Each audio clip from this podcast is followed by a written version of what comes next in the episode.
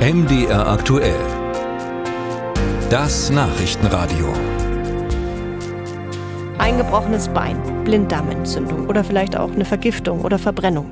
Das sind doch eigentlich so die typischen Gründe, die man vor Augen hat, wenn es darum geht, dass ein Kind ins Krankenhaus muss, oder? Tatsächlich aber ist 2021 die häufigste Ursache für einen Krankenhausaufenthalt die Psyche gewesen. Und zwar für 19 Prozent der 10- bis 17-Jährigen. Das hat das Statistische Bundesamt jetzt mitgeteilt. Ich habe darüber gesprochen mit Professor Kai von Klitzing. Er war Direktor der Kinder- und Jugendpsychiatrie an der Uniklinik Leipzig bis 2021. Und ich habe ihn gefragt, um welche Art von psychischen Erkrankungen und Verhaltensstörungen geht es hier? Haben Sie ein paar Beispiele? Ja, wir haben ja in der Statistik gesehen, dass es vorwiegend depressive Erkrankungen sind und dann an zweiter Stelle waren Sucht- oder Alkoholkonsum als Auslöser von psychischen Störungen. Ich würde sagen, die Depressionen, Angststörungen haben während der Corona-Pandemie deutlich zugenommen bei Kindern und Jugendlichen. Gleichzeitig ist das Inanspruchnahmeverhalten vielleicht auch, hat sich verändert in dem Sinne, dass wir immer versucht haben, für Kinder und Jugendliche unsere Stationen offen zu halten.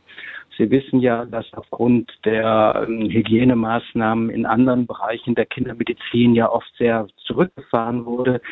Wir in der Kinder- und Jugendpsychiatrie haben trotz aller Schwierigkeiten immer versucht, für die Kinder und Jugendlichen da zu sein. Also wir haben sehr viele Kinder und Jugendlichen mit Erschöpfungen, mit ähm, Depressionsreaktionen gesehen, die wir dann auch stationär aufgenommen haben. Das heißt, Sie würden wirklich sagen, diese Zahlen sind eigentlich die Folge der Corona-Zeit? Also das würde ich jetzt mal so sehen. Das werden wir dann sehen, wenn in ein paar Jahren wieder eine Statistik kommt. Dann werden wir sehen, ob es wieder abfällt nicht? Mhm. oder ob es ein Gesamttrend ist. Aber es gibt ja natürlich, es gibt epidemiologische Studien, dass Kinder und Jugendlichen über alle Maßen betroffen waren und sich belastet gefühlt haben während der Corona-Zeit durch die sta starke Isolation, in der sie gelebt haben. Jetzt wurden Mädchen laut Statistik anteilig häufiger wegen psychischer Erkrankungen behandelt als jung. Wie erklären das, Sie das? Das ist äh, insofern nicht verwunderlich, weil das immer so ist, dass im Alter zwischen 10 und 21 Jahren mehr Mädchen psychisch erkranken als Jungen. Unter zehn Jahren, da würden Sie es umgekehrt sehen, da würden Sie mehr Jungen sehen. Das ist aber eigentlich schon immer so gewesen.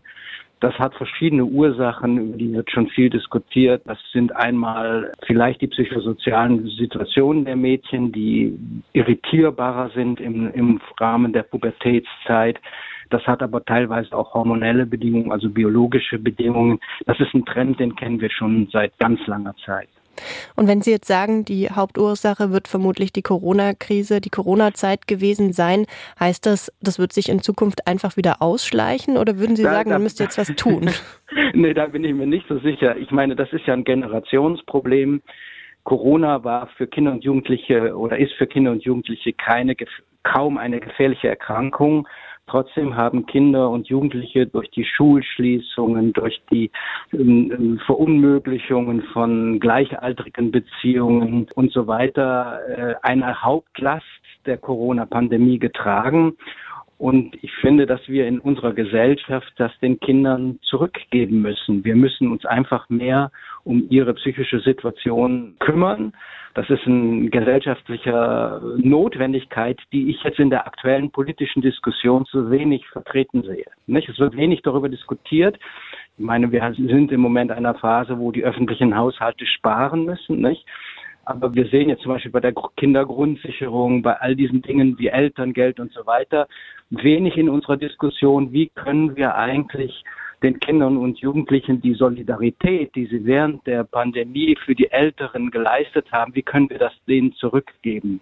Ich denke schon, es ist richtig, wir müssen im Moment alle sparen, aber im Kinder- und Jugendbereich würde ich nicht sparen. Die Freizeitzentren, die Konzertzentren, die Jugendhilfeeinrichtungen, alle leiden ja im Moment unter einer enormen Ressourcenknappheit und können ihre Arbeit kaum aufrechterhalten. Und ich denke, es muss, müsste eigentlich eine klare politische Linie geben, zu sagen, okay, jetzt nach Corona, wir geben es dieser jungen Generation zurück.